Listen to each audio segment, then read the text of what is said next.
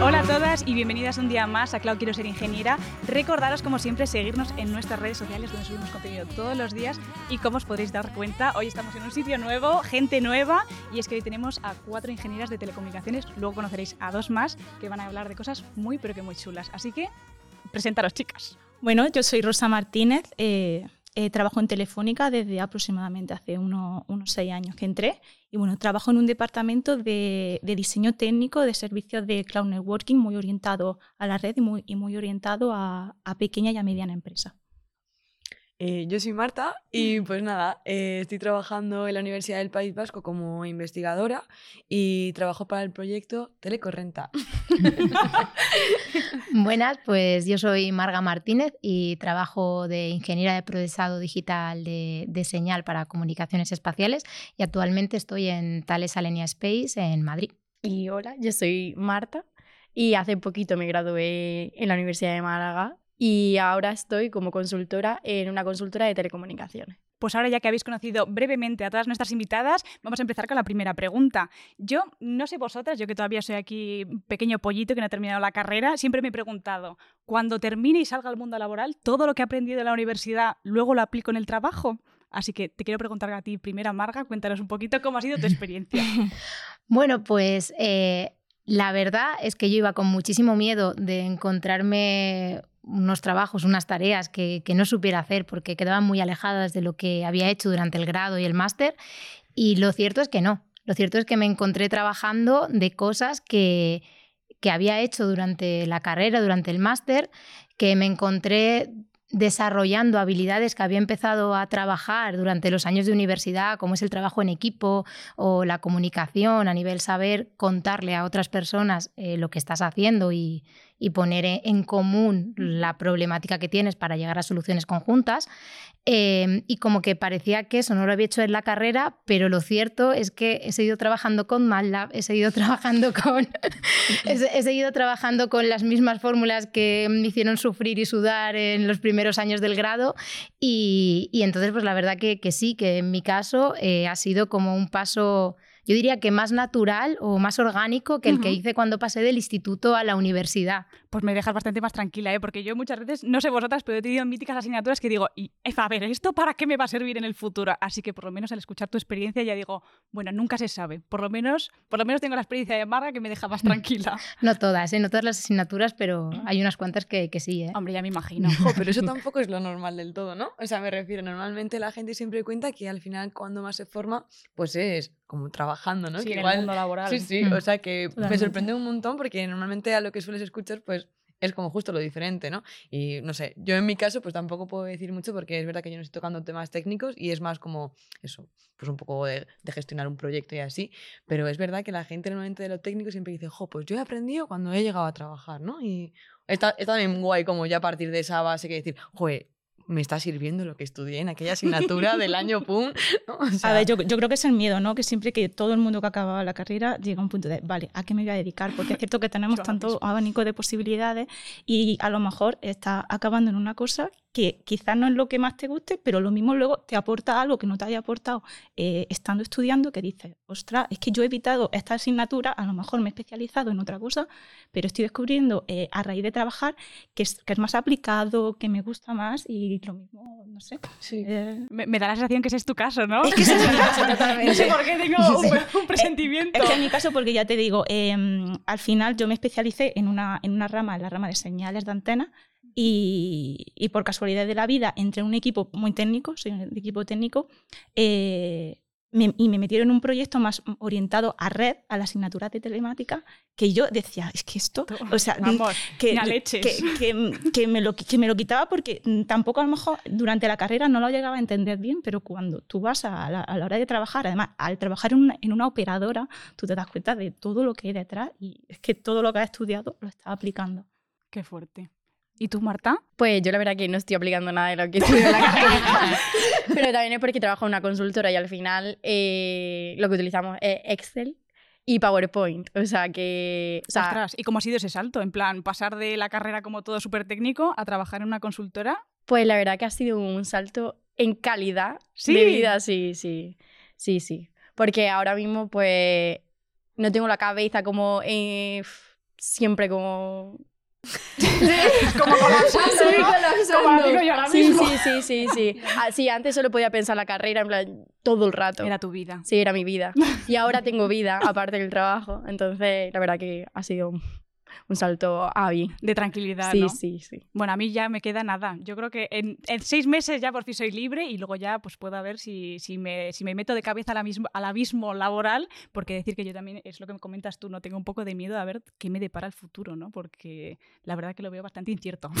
Como ingeniera Bueno, en pero yo creo que es, es eso, es, es probar, ¿no? Al final yo creo Sí, que exacto. por suerte o por desgracia tenemos un montón de cosas donde podemos estar que te sirven pues para decidir lo que sí que te gusta y lo que no. Y que no pasa nada, si empiezas por algo que no te gusta, Pues luego bueno, cambias. pues vamos a lo siguiente. Y hasta que encuentres lo que te gusta o hasta que encuentres ocho cosas que te gusta y pues... Y luego vas decidiendo. Eso, o sea, al final eso es lo importante, ¿no? Y tanto.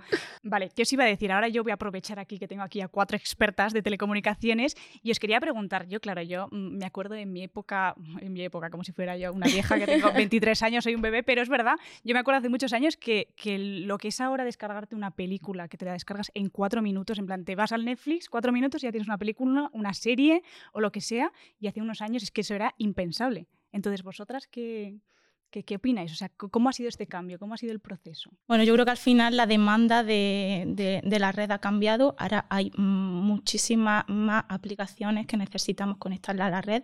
Eso ha tenido que evolucionar a, red- a redes con menos latencia, más rápidas, al final eh, con más rendimiento. Entonces, eso se ha visto evolucionado por la red de 5G, eh, la evolución al futuro 6G, y tanto para entornos de, de red móvil como de eh, necesidades empresariales, que también hay muchos nuevos equipos que se están incorporando a la empresa. A raíz también del COVID, mucha más gente está, está en- teletrabaja, ¿no? Y al final eh, hay muchos equipos que están eh, conectándose a la red de una empresa que antes mm, no se conectaban. A lo mejor gente que, trabaja, que, traba- que teletrabajaba no eran tantos como, como Ya. hay ahora. O sea, que está un poco más relacionado al tema de la demanda, ¿no? O sea, ¿qué opináis vosotras? Sí, yo opino que totalmente. Que todo va avanzando con, conforme el usuario quiere también.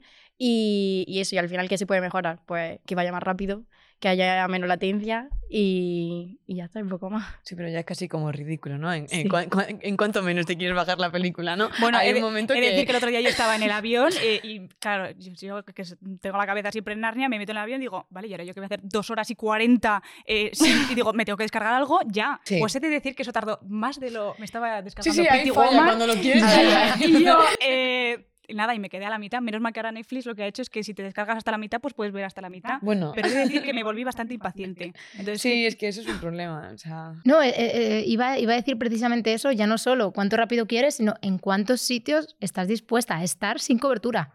O sin, sin acceso a, a una red wifi que te dé, eh, pues esa capacidad de descargar muy rápido. Vamos, es que antes eh, yo salía de casa sin, sin móvil y- y- o sin datos.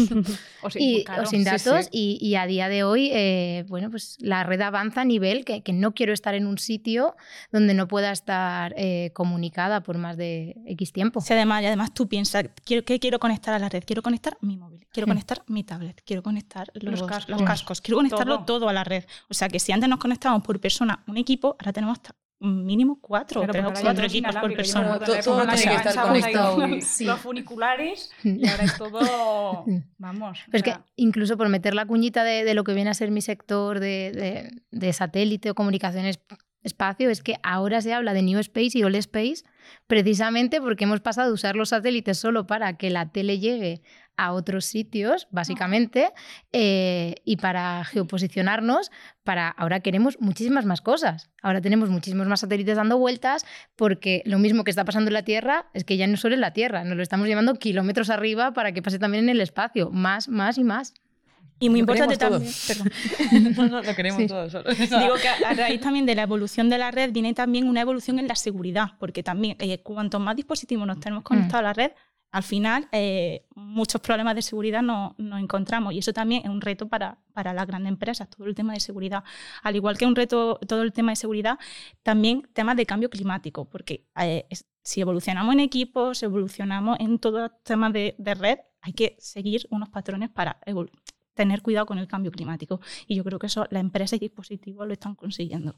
Ahora que comentas eso, vosotras en, vuestras empresas, o, bueno, tú en tu caso, Marta, en Telecorrenta, eh, el 5G que rodea, ¿cómo, cómo se está cómo se está trabajando, cómo se está avanzando con él. Pues bueno, al final Telecorrenta pues nace un poco a partir del 5G, ¿no? Como ah, quien dice, ¿no?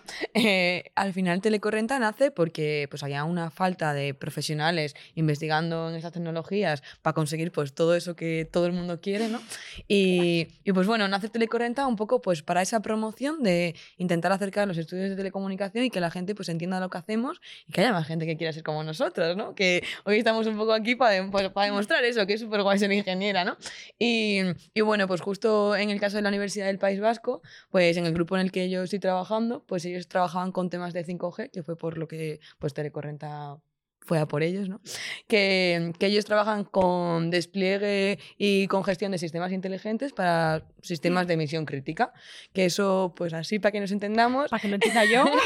eh, esto, esto, lo hacen sobre, sobre redes 5G, ¿no? Y esto lo que es es que los antiguos walkie-talkies que usaban pues, los, los cuerpos de emergencia, pues ahora, aparte de poder transmitir voz, eh, también pueden transmitir, con nuevas tecnologías, pueden transmitir vídeos, datos y todo esto de una forma segura, ¿no? Entonces, pues eso es lo que hacen ellos, la parte como técnica de mi grupo de investigación y es lo que rodea un poco pues el tema de 5G que está presente en todos lados, en las comunicaciones, futuramente en los trenes, en la industria, es que es todo. Joder, ¿vosotras? Eh, bueno, ahora que he dicho de los trenes. sorpresa. pues nada, yo eh, en en el proyecto en el que estoy trabajando es que Adif está desplegando eh, tanto en la línea de convencional como de alta velocidad el 5G para que los usuarios tengan cobertura cuando vayan en el AVE, que es verdad que, por ejemplo, si tú vas de Madrid a Málaga, pues hay muy mala cobertura, entonces... y nada, y para que no haya ese problema de decir no me puedo descargar la película de Netflix y que te la puedes descargar.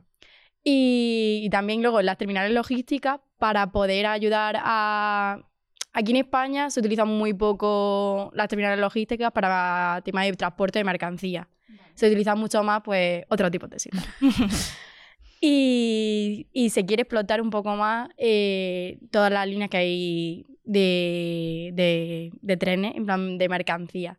Y entonces se quiere desplegar el 5G para que puedan pues, tener un mejor control de los trenes que entran, de los trenes, mm, de por dónde está su tren y todo esto, porque actualmente eh, no hay control ninguno. O sea, lo hacen todo por mm, llamada de viene el tren. Ya mm, ha llegado el tren allí, ¿sabes? O sea, sí, se está sí, retrasando. Sí, está retrasando. Sí, sí. Entonces van a hacer un salto sí, de no tener nada a tener 5G.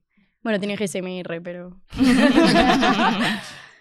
Pues bueno, pues en mi caso, en el mundo satelital, que, lo cierto es que parece como todo muy novedoso, pero como subimos cosas que están muy lejos y no las podemos arreglar si se rompen, al contrario, lo que hacemos es utilizar tecnologías súper eh, consolidadas y muy probadas.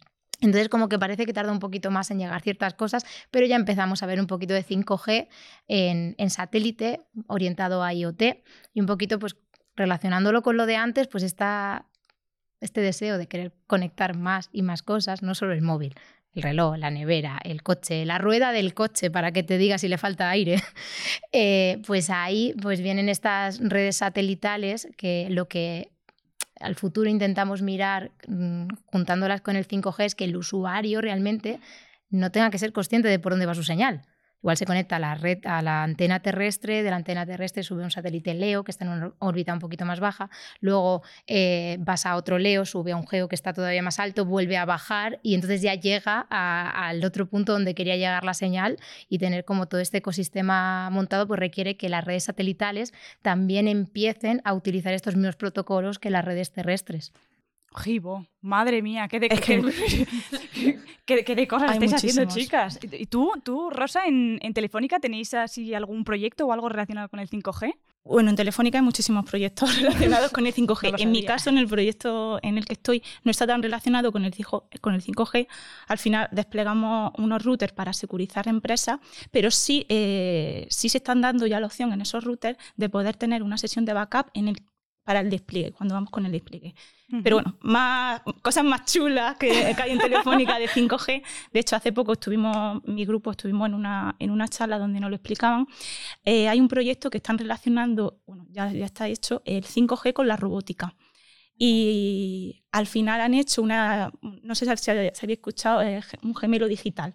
Bueno, al, al, final eh, han construido una especie de un robot que lo que hace es explorar la, una sala, la que sea, está muy orientado o se puede orientar a temas logísticos en una empresa. Entonces, lo que hace este robot eh, es crear un gemelo inteligente de la sala en la que, está. Y eso se lleva a, un panel, esa comunicación se hace con 5G, a un panel y casi en tiempo real tú puedes estar viendo lo que pasa en la sala. ¿Esto para qué puede servir? Pues puede servir, uno, para mirar si hay algún problema de que se ha caído algo de la estantería. Si hay un operario que está ahí, imagínate que le ha pasado algo, se ha caído, pues eh, desde ahí se puede mandar una señal para que vaya algún equipo médico a ayudarlo. O sea, mm, se están haciendo muchas cosas. Hay otro proyecto que, mira, que es que al final me, está viniendo mucho mente, pero que, que, no trabajo, o sea, no soy experta, pero bueno. bueno, pero que está a la orden del día. De este verlo.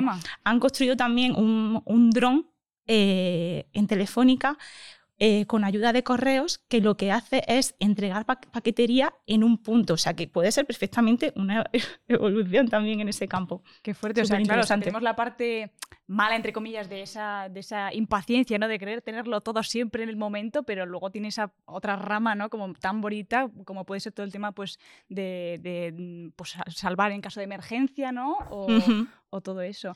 Y quería preguntaros, ¿hacia dónde creéis que va todo esto? O sea, ¿cómo, hilándolo con esto, cómo, cómo veis que, va a ser el futuro de las telecomunicaciones?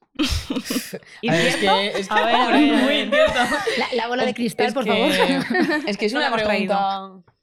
Es, es, complicada, ¿no? O sea, al final pues estamos viendo que todos los sectores están siendo revolucionados con el 5G y con todas las tecnologías que están saliendo nuevas. Joder, por ejemplo, lo de que también vaya a estar aplicado en la medicina, o sea, en los hospitales, a mí eso me parece una, barbaridad. O sea, es que, o sea, eso, yo lo veo y digo, wow. es que, wow, ¿a dónde estamos llegando, no? Que una persona en otro país vaya a ser capaz de hacer una operación en remoto, wow. Ya, ¿no? Y, y, más cosas que se hacen en los hospitales con el 5G, toda la comunicación que puede tener una planta para que los pacientes estén en tiempo real conectados con los médicos, o sea, todo lo que también hemos hablado también. Eh, vino una chica, eh, Sara, que estaba haciendo un máster en, en, tema de biomedicina y comentaba que una parte que se daba en el máster era todo el tema de la inteligencia artificial y cómo los eh, médicos se ponían las gafas que... No ahora estas que han salido nuevas de Apple, que son unos pedazos trencos enormes, sino unas más pequeñitas, pero que eran capaces de, mientras estar operando, ver en, al mismo tiempo pues toda el corazón, las pulsaciones, la radiografía, qué material tienen que utilizar en ese momento. Entonces yo creo que es como que, que, que tiene una parte muy buena también, ¿no? Por supuesto, sí, Además, mm, una evolución de esto también puede ser, ¿qué viene después del 5G? 6G. Eh, ¿Cómo hemos evolucionado en, las comunicaciones? Pues de tener eh, el Messenger de turno, tener WhatsApp, entre eh, la misma comunicación entre empresas, Teams, de vernos cara a cara, Ana, nos estamos eh, comunicando a través de una pantalla, porque al final mucha gente teletrabaja. ¿Qué va a ser lo siguiente? Pues ya intentar comunicarnos en otro mundo, ¿no? Que es lo que se habla del, metaverso, ¿no? No sé si habéis escuchado temas de metaverso, que al final está muy ligado al gaming.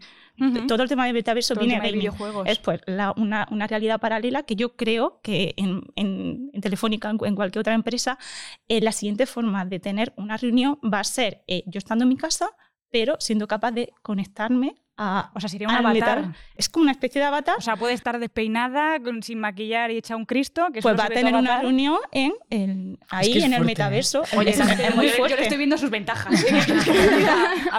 Pero también, no solo a nivel empresarial, sino a la hora de tú tienes tu hermana que vive en China, pues ya está, pues tú te, estás, vas con tu hermana. Puedes tomarte una cervecita con tu hermana, te la estás tomando en tu casa, pero en realidad estás también en el metaverso. Y... Qué fuerte, qué fuerte. Además, vino una, una chica que además creó un una startup que justamente era eso, ¿no? Era, eh, además creo que era, eh, si no recuerdo mal, en la parte post-COVID, ¿no? Cuando todavía estamos empezando a conectar otra vez entre nosotros, creó una startup que era con tú, o sea, tú eh, con realidad virtual, realidad virtual, sí, realidad virtual, es que hay veces que me confundo entre aumentada y virtual, con realidad aumentada realidad, con realidad virtual, era como que podías ver un concierto eh, con tu avatar, luego te Exactamente. y que si También. jugabas al beer pong, que no sé qué. que no sé- También, yo- Vamos, también. yo me quedaba con la boca abierta, digo, También. Qué, qué- qué pasada.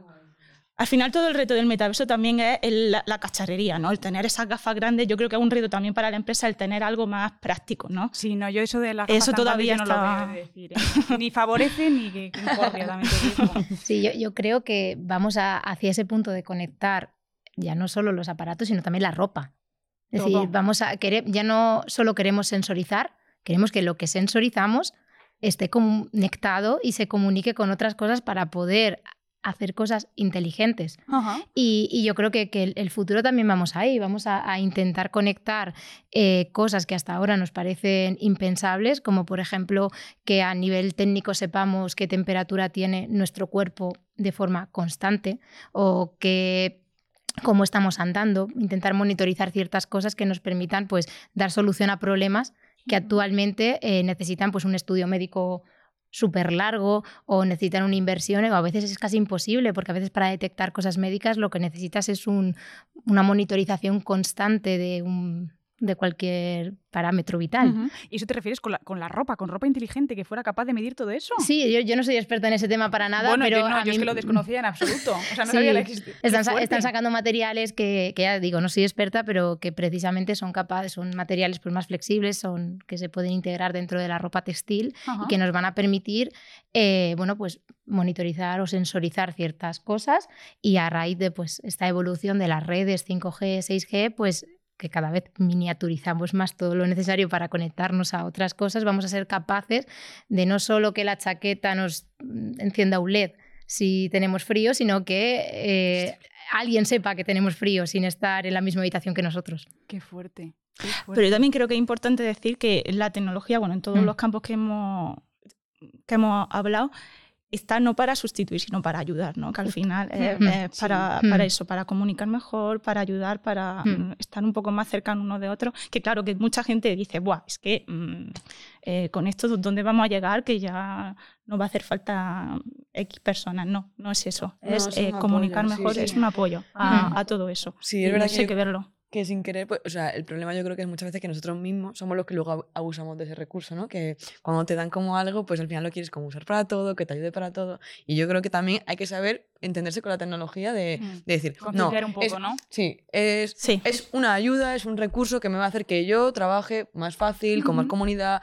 o sea, que las cosas vayan más rápido, que el sistema funcione mejor, pero no es un sustituto. Yo creo que lo que estabas diciendo es súper importante con eso. Sí, sí, o sea, que la gente, las nuevas generaciones entiendan cómo funcionan las cosas, pero que no existe solo eso, ¿no? Además, justamente lo hablábamos tú y yo en el programa Sí. de hoy, ¿no? Que es como que ahora las nuevas generaciones, los chavalines, ya desde que tienen X años, ya le... Bueno, que X años, prácticamente algunos cuando acaban de nacer, como quien dice, le plantan un iPad en la cara. O sea, como... como... Le viene todo dado, ¿no? Sí, era eso claro, que- no sé, como que hay que educar un poco, ¿no? Digamos. Sí, en cuestionarse las cosas también, ¿no? Porque eso hablábamos nosotras, que al final, pues sin querer, no se cuestionan las cosas porque desde que nacen, pues tienen toda esa tecnología que estamos hablando alrededor suya, ¿no? Y Que le ayuda a hacer absolutamente todo, pero Sí, no, sí, no eres pero capaz no te preguntas de, eso, de dónde viene, eh, eso, por qué, por, qué, por qué ha tenido que salir eso, por qué hacía falta, ¿no? En plan, ¿de dónde viene, no? Y igual muchas pre- preguntas existenciales que yo, por ejemplo, tenía que para estudiar teleco, ¿no? Pues igual la gente también un motivo de por qué no estudian teleco es porque no se las hacen, ¿no? Igual hay que buscar una manera de que la gente diga esto, ¿por qué se está haciendo, no? Y que Claro. no sea todo tan... Mm, Justamente ahora que dices eso me viene perfecto porque os quería preguntar, vosotras en vuestro caso, eh, en la carrera, ¿cuántas chicas eras, erais? O bueno, o cuán- ¿cuántos entrabais de teleco? ¿Erais muchos, erais pocos? ¿Cuántas niñas? Pues en mi, en mi caso éramos dos clases, imagínate. No sé cuánto éramos exactamente, pero imagínate una clase de 80 personas, 80 y 80, éramos dos clases. Eh, pues a lo mejor de niñas en cada clase, mm, no sé cuántas, pero máximo 12, no éramos más. Vale, más. Pero mm, a mí lo Me que, lo, que, por desgracia. lo que me molesta es que tampoco está mejorando ese, ese Ya. número, porque en teoría, la teoría es que debería evolucionar, pues como va evolucionando la tecnología, incluso tener más eh, eh, esa, eh, esa cosa de decir, ¿y esto cómo se hace? Y en chicas, mm, no sé por qué, no, se está, no estamos teniendo esa curiosidad. ¿En vuestro caso? Pues en mi caso, la verdad que yo creo que mi año fue un año excepcional porque había un mogollón de... ¿Sí? Sí, un montón de chicas. Di No sé sí, cuánto el Málaga. número, o sea, entramos 50. Es verdad que entramos 50 en el año 2019 y, nan- o sea, y que acabásemos la carrera en cuatro años, fuimos cinco personas y de esas cinco personas solo he sido yo la única chica que ha acabado. Ah, Entonces, vale. claro, bueno, un 10%. trampa. Pero que entrásemos en la carrera el primer año, éramos un montón, no me acuerdo cuántas. O sea, tampoco... ¿Quién dice un montón? Dice 30%. Sí. ¿O me he pasado? No, no. Bien. Yo creo que puede ser. Es que también, no sé. O sea, pero yo veía muchas. Sí, sí, había, sí, a, mí lo que me pasó fue todo lo contrario. Yo cuando entré en ingeniería de materiales, entré a clase, entramos 90 cada año y dije, digo, ¿dónde están? Digo, si es que no las veo. Éramos literalmente 10 chicas. 10, que yo me quedé con una cara que dije, pero ¿cómo esto es posible? O sea, ¿de dónde viene este problema? Pero a esto lo vamos a comentar ahora, en plan, ¿qué soluciones podemos proponer para que, pues eso, para que vayamos a una sociedad más igualitaria? Y en tu caso, Marga, ¿cuántas erais? Pues en mi caso estábamos también entre un 20 y un 30% como mucho. Luego en el máster dimos un vuelco. ¿Mm? Pero esto, porque éramos en el máster éramos 16 matriculados y éramos nueve chicas, lo cual eh, yo creo, una de las veces entró una profesora, éramos todos chicas y ella, y dijo, y llevaba muchos años dando clase, bueno, muchos, unos cuantos, dice, es la primera vez que puedo decir hola chicas en una clase de ingeniería. Y, y claro, eso, bueno, pues también tiene que ver con que pues tuve mucha suerte con, con mis compis de, de clase, con las chicas, que al final hicimos mucha piña y eso también hizo como que, que se notara que estábamos ahí, porque además estábamos todas. Las nueve, estábamos las nueve ahí plantadas. Y, pero sí que es verdad que, que faltaban, yo no sé si es por falta de referentes o por falta de, bueno, pues de, de curiosidad ciertas cosas. Yo me inclino a pensar que tiene que ver también cómo la sociedad vuelca sobre nosotras lo que se espera de nosotras. Yo recuerdo una vez una charla con, con chicas de instituto y con chicas que estaban empezando ingeniería y al final de la charla empiezan a contar las vivencias que han tenido. Y empiezan a decir que a una su profesor de matemáticas le había dicho que, que hacían matemáticas de ciencias en bachillerato, que por qué no se iba a las de sociales. La Ay, otra Dios. empezó a contar que el primer año suspendió muchas en ingeniería y que pues por parte de familia y conocidos era, oye, ¿por qué no te metes una carrera más fácil? No sé, prueba magisterio. Y es como, a ver, uno, que magisterio no tiene por qué ser más fácil con ingeniería. eh, y dos, ¿por qué me quieres encasillar en este determinado rol que se espera de mí?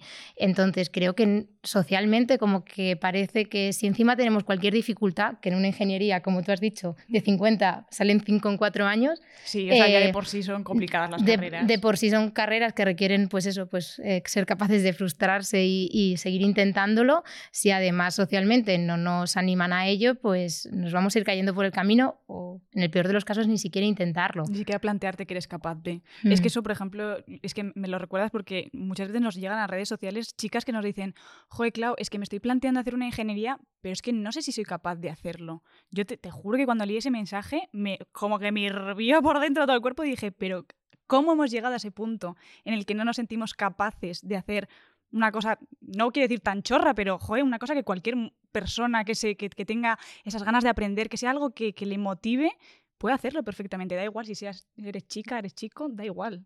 Entonces, Pues mi caso y yo los casos que he visto y también ligado a porque había estado más chica en el máster, eh, yo he observado que imagínate que si hay un, un- en mi caso, 80 personas, 70, los que sea, si somos 10 chicas, yo tengo la sensación de que esas 10 chicas al final hemos acabado la carrera, o sea que no es un tema de capacidad, es un tema de a lo mejor decir, mm, creo que, o sea, eh, no que soy- no soy capaz de Mm. tener un poco esa, esa cosa, no sé si es porque, por, como, porque somos mujeres, porque la sociedad nos impone algo, Es que porque al final del el- es, tenemos un es un problema social lo que tenemos las chicas, que es un problema social que se tiene que solventar, pero también se tiene que solventar de forma individual, o sea que nosotros en nuestras casas, con nuestro granito de arena, a nuevas generaciones, desde que eh, ten- conocemos a nuestra prima pequeña, eh, tenemos que inculcarle ciertas cosas y si somos alguna vez madres, pues eh, saber hacerlo. Ujú, que vean que es algo normal, ¿no? O sea, Exactamente. hay veces que quizás también nosotras cuando éramos pequeñas, al no tener referentes cercanos, es como que instintivamente no es que hagas ese razonamiento de, ah, no hay mujeres, entonces eso no es para mí, sino que simplemente el no verlo, ni El siquiera no verlo, el no Sí. verlo. Ese, O sea, ese Exactamente. Eso, es yo el creo tema. que, que cuando, porque eso, cuando ahora que estoy yendo como a colegios y las veo como desde más pequeñas, eh, cuando están en cursos de primaria, no son conscientes de, ellos mismos no hacen la diferencia, o sea, todas las chicas cuando van a hacer tecnología les gusta igual que a los chicos, no es, no, es que eso no me interesa, no es eso, ¿no? Sino que hay un momento, momento, claro, hay un momento que empiezan a creer que, y ya, no sé, como que las perdemos. Pero eh, no sé si es por, por eso, por cómo se enseñan luego las cosas, porque luego tienen un poco más de miedo a hablar y a equivocarse y los chavales parece que siempre son como un poco más, que llaman un poco más la atención y al final te quedas un poco más cohibida y no te sientes segura. Entonces, yo no sé dónde está, pero hay un momento que las perdemos y cuando son pequeñas no son, o sea, que no es una cosa de, de, intereses ni de capacidades, ¿no? Entonces, hay algo que sí, que socialmente pues mm. no estamos haciendo bien, ¿no? Pero bueno, sí, bueno aquí estamos para eso, ¿no? Nosotros para Ojalá fuera solo un problema y fuera así de fácil solucionarlo, pero estamos viendo que realmente hay como distintos focos donde hay que, hay que trabajar, tanto en los colegios que tú en tu caso en Telecorrenta dais charlas a los profesores para que sepan, ¿no? Que es una ingeniería, por si una chavala dice, oye, es que me gusta mogollón la, la química, eh, ¿a qué me puedo dedicar? Jo, pues Lucía, es que tienes ingeniería química o química seca, claro, ¿no? Eh, yo creo que lo más importante es tener información, ¿no? Si, o sea, yo creo que los docentes son los primeros que tienen que tener la información esa. Si ellos lo tienen, pues yo creo que para todo el mundo va a ser mucho más fácil, tanto para ellos, para saber a dónde pueden ir su alumno y dónde pueden estar mejor, y para los alumnos que dicen, joder, pues esta información es la que me hacía falta para pues, para decir si esta o esta, o es que hay tantas opciones, pues que al final es verdad que es muy complicado elegir en segundo bachillerato qué quieres hacer con tu vida, ¿no? Joder, y, tanto y más con 17 años tú, que yo creo que es cuando eres adolescente eres la persona más insegura, más llena de complejos, más, más mal pues de todo, como para que al lanzarte ahí venga, ahora de qué te crees capaz de hacer, ¿no? Sí, sí. Creo que es una edad un poco complicada. Incluso cuando termina la carrera todavía dice, a ver, ahora qué, qué pasa aquí. Gracias por recordármelo. pero es cierto, y una cosa que yo he observado cuando he visto currículum que, que te llegan, a lo mejor del, del mismo estilo de pues una, un chico o chica que ha terminado la carrera, tiene su currículum, por el motivo que sea, imagínate que no te ponen ni nombre ni foto en el currículum. Tú sabes cuando el currículum es de una chica y de un chico, porque lo primero, las chicas nos sentimos más inseguras a la hora de acceder a algún puesto de trabajo. Por ejemplo, en mi caso, equipo muy técnico.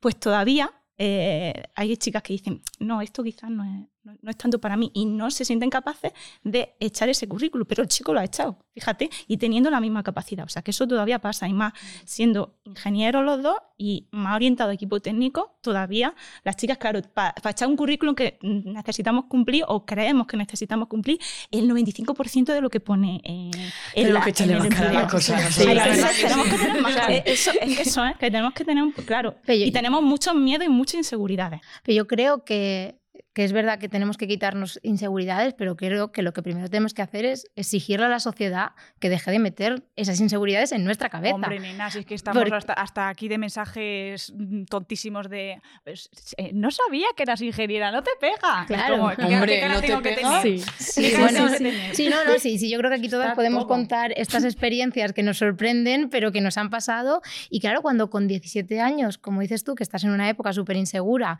tus profesores de ciencia lo que te dicen es, pero tú estás segura de que lo que quieres hacer es una ingeniería, pero ¿cómo esa chica no va a ser insegura cuatro años más tarde? Hmm, cuando termine de estudiar y diga, y ahora seguro que yo puedo aplicar a esta oferta. Es que creo que es verdad que nos tenemos que quitar la inseguridad, pero tenemos que exigir que la sociedad deje de hacernos esas preguntas que parecen a, mala leche, cuando no son directamente comentarios a mala leche, diciéndonos que no somos capaces de hacer ciertas cosas. Y... hay, que, hacer un cambio cultural, un cambio de la sociedad. Mm. Y que al final, sin querer, pues yo, por ejemplo, al final dices, jo, pues qué suerte que a mí no me ha pasado eso. Y es una pena como sentir que es suerte ¿no?